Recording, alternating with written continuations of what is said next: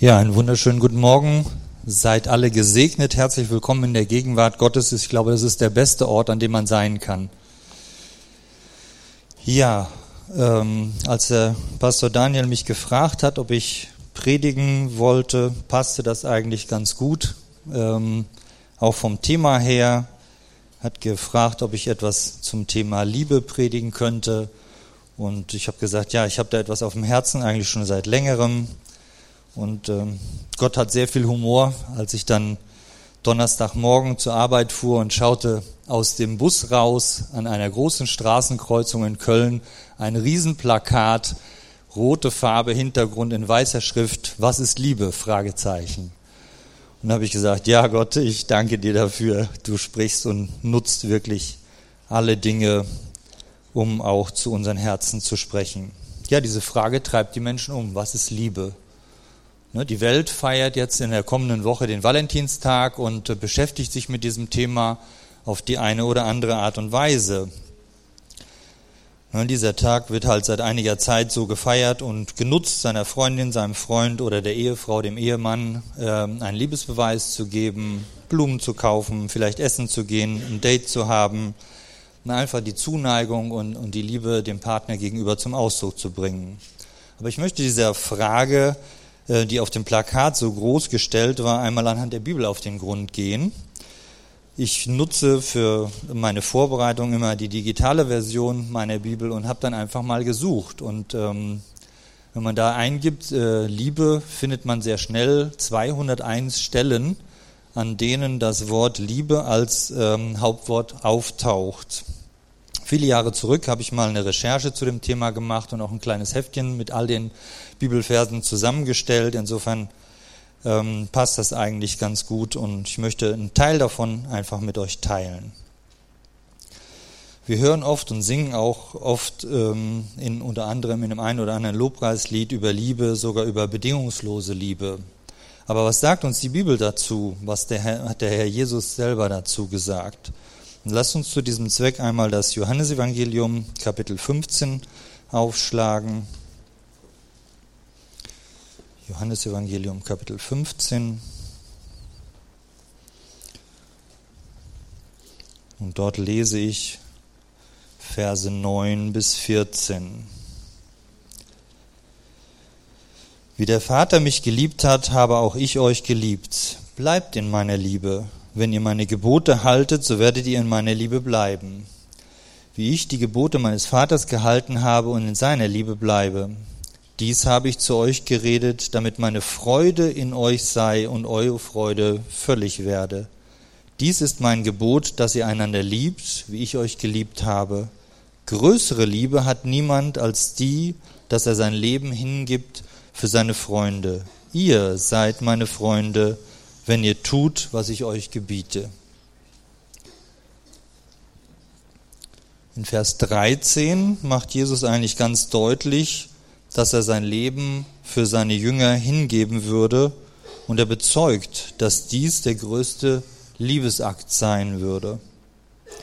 Und ich möchte euch einfach noch tiefer in diese Situation mit hineinnehmen, so wie ich sie auch empfunden habe aus dem Wort, wo es wirklich ums Ganze geht, wo es brenzlig wird, wo es anscheinend auch für Jesus auf Messerschneide stand. Und das wird unter anderem im Lukas-Evangelium Kapitel 22 berichtet. Und da möchte ich auch gerne mit uns zusammen lesen. In dem Kapitel 22 berichtet uns die Bibel die letzten Stunden vor Jesu Tod, nachdem der Herr das letzte Abendmahl mit seinen Jüngern genommen hatte oder gefeiert hatte und er wusste nur, dass er verraten und verleugnet werden würde. Er wusste auch von wem von seinen eigenen Jüngern ging er mit ihnen hinaus in den Garten Gethsemane, um dort nach der Gewohnheit abends bzw. auch nachts zu beten. Und wie wir alle wissen, diejenigen, die die Bibel kennen und das auch lesen, ne, er betete jenes inbrünstige Gebet zu seinem himmlischen Vater, dass dieser Kelch, also der Tod am Kreuz, doch an ihm vorbeigehen möge. Das war auf Messerschneide. Im letzten Augenblick wollte er noch einen Rückzieher machen. Ich glaube, ihm gingen all mögliche Dinge durch den Kopf. Er hatte sich freiwillig dazu entschlossen, Mensch zu werden. Er hatte seinem Vater Ja gesagt, diesen Weg anzutreten, seinen, seinen himmlischen Thron zu verlassen, die Krone auf Seite zu legen, als Mensch geboren zu werden, um letzten Endes in diese Situation zu kommen, um wissend, dass er der Einzige ist, der den Schuld, die Schuld sühnen konnte, für uns am Kreuz zu sterben. Und dann gehen die Gefühle mit ihm durch. Er war ja Mensch. Und als er fertig war mit dem Gebet, lesen wir Folgendes in Lukas 22 ab Vers 45. Und er stand auf vom Gebet, kam zu den Jüngern und fand sie eingeschlafen vor Traurigkeit. Und er sprach zu ihnen, was schlaft ihr? Steht auf und betet, damit ihr nicht in Versuchung kommt. Während er noch redete, siehe, da kam eine Volksmenge, und der, welcher Judas hieß, einer von den Zwölfen, ging vor ihnen her und nahte sich Jesus, um ihn zu küssen. Jesus aber sprach zu ihm, Judas, überlieferst du den Sohn des Menschen mit einem Kuss? Als aber die, welche um ihn waren, sahen, was es werden würde, sprachen sie, Herr, sollen wir mit dem Schwert reinschlagen? Und einer von ihnen schlug den Knecht des hohen Priesters und hieb ihm das rechte Ohr ab. Jesus aber antwortete und sprach, Lasst es soweit, und er rührte sein Ohr an und heilte ihn. Jesus aber sprach zu den hohen Priestern und Hauptleuten des Tempels und Ältesten, die gegen ihn gekommen waren, Seid ihr ausgegangen wie gegen einen Räuber mit Schwertern und Stöcken? Als ich täglich bei euch im Tempel war, habe ich die Hände nicht gegen mich, habt ihr die Hände nicht gegen mich ausgestreckt, aber dies ist eure Stunde und die Macht der Finsternis. Soweit. Was muss das für ein Gefühl gewesen sein? Er ist dreieinhalb Jahre mit den Jüngern durch dick und dünn, wie man in der Umgangssprache sagt, gegangen, hat sie gelehrt, hat ihnen versucht, das Königreich Gottes nahe zu bringen, hat ihnen ja von Gott erzählt, hat ihnen Wunder gezeigt, hat ihnen gezeigt, was Gott alles machen möchte. Menschen geheilt von Lepra, Menschen von Dämonen befreit, Tote auferweckt. All das haben sie gesehen.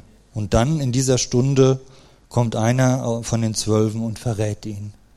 Was muss das für ein Gefühl gewesen sein? Im Matthäus-Evangelium berichtet uns der Schreiber dieselbe Begebenheit wie folgt. Ich lese da nur Verse 49 und 50. Und sogleich trat er, Judas, zu Jesus und sprach, sei gegrüßt, Rabbi, und küsste ihn. Jesus aber sprach zu ihm, Freund, wozu bist du gekommen? Dann traten sie heran und legten die Hände an Jesus und ergriffen ihn. Jesus wusste bereits beim Abendmahl, dass Judas ihn verraten würde, und dennoch nennt er ihn seinen Freund. Eine für uns unvorstellbare Aussage in der Situation des Verrats. Was macht denn einen Freund aus?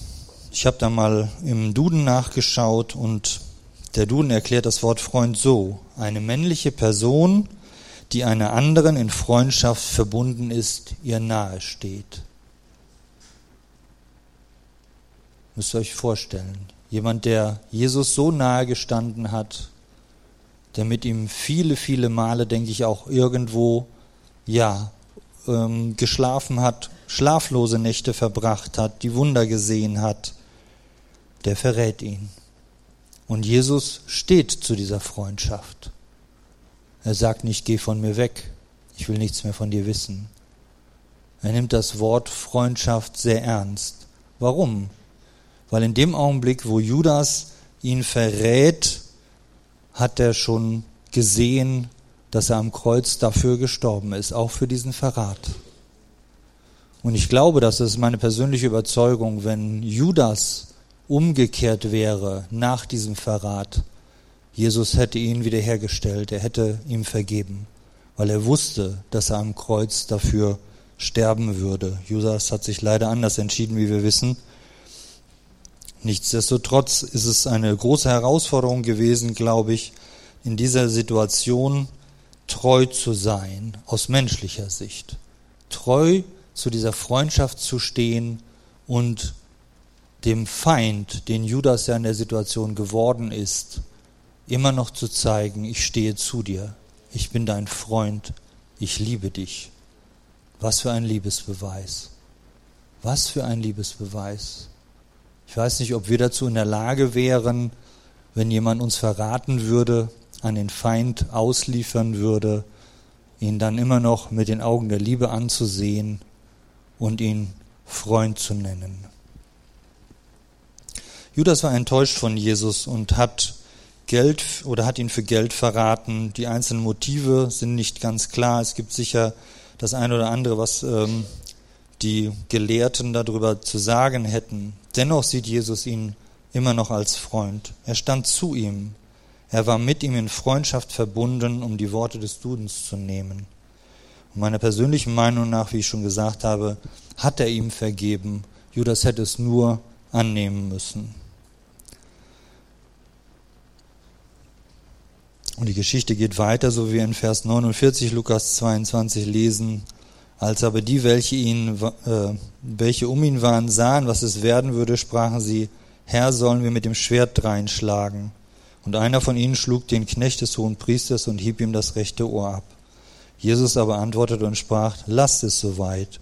Und er rührte sein Ohr an und heilte es.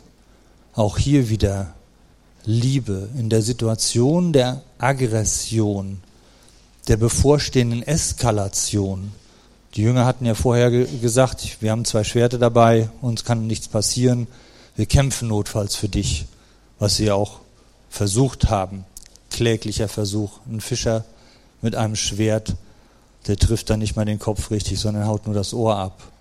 Und Jesus in seiner Liebe geht wieder hin und heilt ihn als letzte Tat sozusagen mit seinen heilenden Händen dieses Ohr anrühren, seinen Feinden, die gekommen sind, ihn gefangen zu nehmen, ihn auszuliefern, dass er gegeißelt würde und dass er ans Kreuz genagelt würde, ihnen zeigt er auch, wie sehr er sie liebt.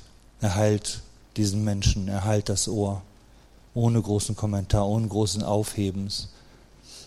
Ich habe in der Amplified Bible im Englischen nachgeschaut und da steht eine ganz interessante Übersetzung an der Stelle. Wörtlich ins Deutsche übersetzt schreibt Lukas hier, und er heilte etwas so Unwesentliches wie das Ohr. Lukas erschien es unwesentlich in dem Augenblick, dieses kleine Ohr. Jemand, der Menschen von Lepra, von allen möglichen anderen Krankheiten, von Lahmsein, von Taubheit, von Blindheit und auch aus dem Tode wieder auferweckt hat heilt in der Situation angesichts seiner bevorstehenden Qual und Todesstunde jemanden das Ohr. Aber ich glaube, dass das Jesus so wichtig war, zu zeigen, ich bin hier und ich bleibe bei meinen Worten, ich bleibe in meiner Haltung, in meiner Gesinnung, ich liebe auch meine Feinde und ich bringe das zum Ausdruck, indem ich auch dieses Ohr heile. Ne? Was muss dem durch den Kopf gegangen sein? dem das Ohr wieder geheilt worden ist. Ich glaube, er hatte Zweifel daran, dass das richtig war, was die, großen, die hohen Priester gesagt haben. Das glaube ich ganz bestimmt. Ich denke, dass dieser Akt der Liebe ihn im tiefsten seines Herzens angerührt hat, dass er nachgedacht hat darüber, wer Jesus wirklich ist und wer er für ihn ist in dieser Situation.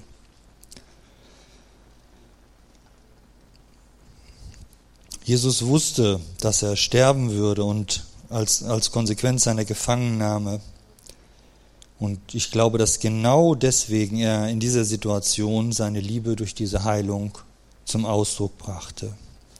In Vers 52 in Lukas 22 heißt es, Jesus aber sprach zu den hohen Priestern und Hauptleuten des Tempels und Ältesten, die gegen ihn gekommen waren, seid ihr ausgezogen wie gegen einen Räuber mit Schwertern und Stöcken. Als ich täglich bei euch im Tempel war, habt ihr die Hände nicht gegen mich ausgestreckt, aber dies ist eure Stunde und die Macht der Finsternis. Sie ergriffen ihn aber und führten ihn hin und brachten ihn in das Haus des hohen Priesters.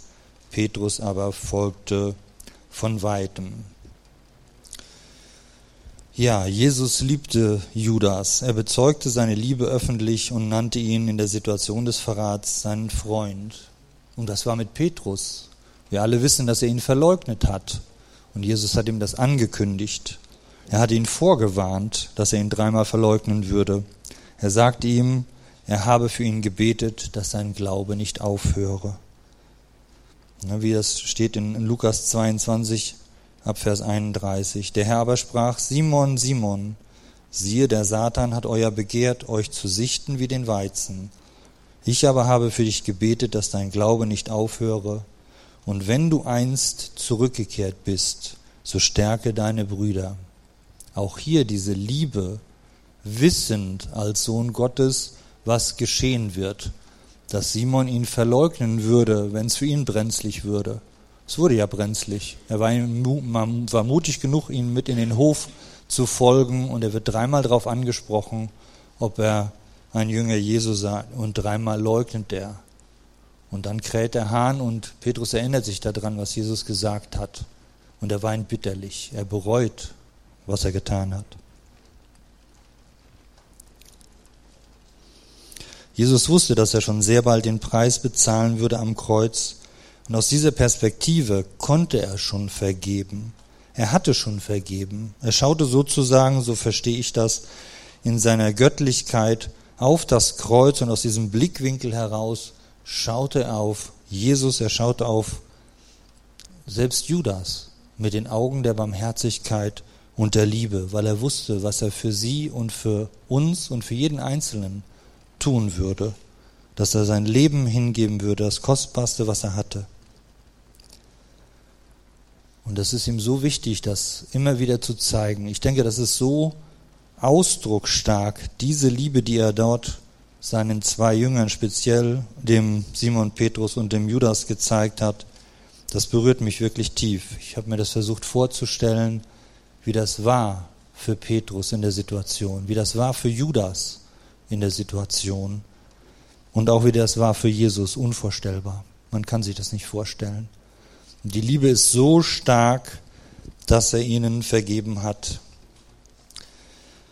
Ja, ich möchte einen Pastor zitieren, der hat mich vor vielen Jahren sehr tief berührt mit einem Aussage oder einer Aussage, die er in der Predigt gesagt hat. Und zwar hat er gesagt, ich habe meiner Frau schon vor meiner Hochzeit alles vergeben, was sie mir jemals antun wird weil Jesus das am Kreuz für mich getan hat.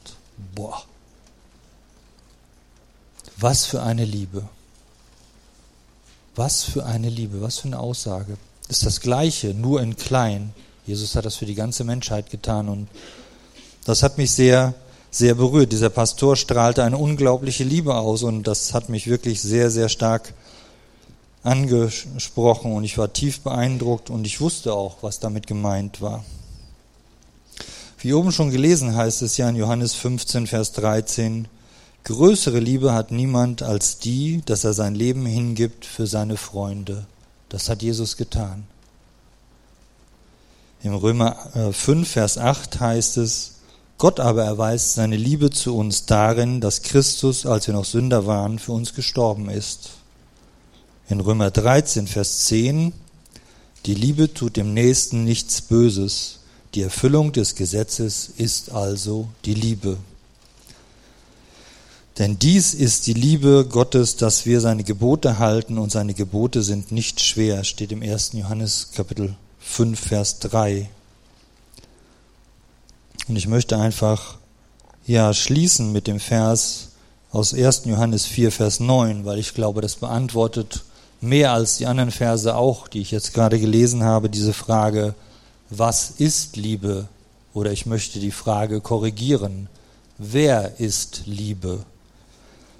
1. Johannes Kapitel 4, Vers 9, da heißt es, hierin ist die Liebe Gottes zu uns geoffenbart worden, dass Gott seinen eingeborenen Sohn in die Welt gesandt hat, damit wir durch ihn leben möchten.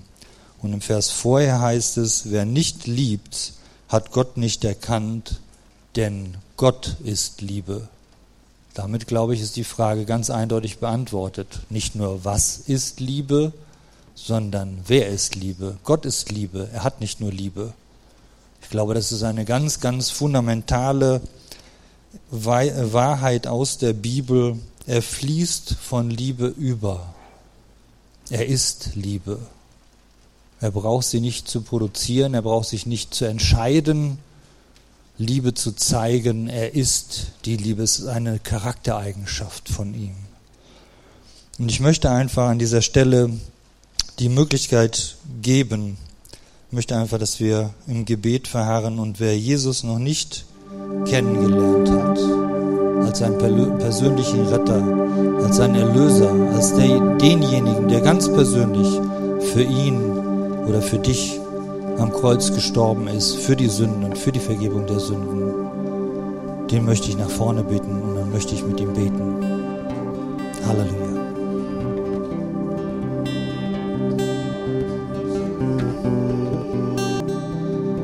Und wenn du merkst, dass sich das angesprochen hat, dann möchte ich dich bitten, vergiss alle Scheu. Schau nicht nach links, schau nicht nach rechts. Jesus wartet. Wenn du weißt, dass du angesprochen worden bist, dann komm nach vorne. Dann komm nach vorne und möchte ich mit dir beten.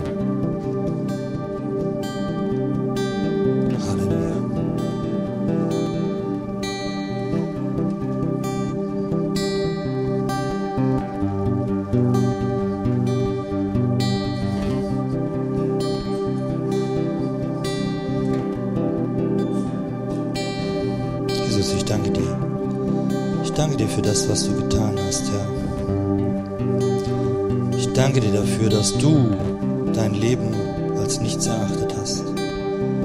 Dass du Mensch geworden bist und dieses unsagbare Leid erlitten hast, ausgepeitscht worden bist und am Kreuz für mich und für jeden Einzelnen von uns gestorben bist zur Vergebung der Sünden. Du bist am dritten Tag auferstanden, Herr. Und du bist aufgefahren in den Himmel, dort sitzt du zur Rechten Gottes des Vaters. Halleluja. Und du wartest mit ausgebreiteten Armen auf uns, auf jeden einzelnen von uns, dass wir zu dir kommen, mit all unseren Sorgen, mit all unserer Last, dass wir sie ablegen vor deinem Thron, Herr. Ich preise dich, ich danke dir.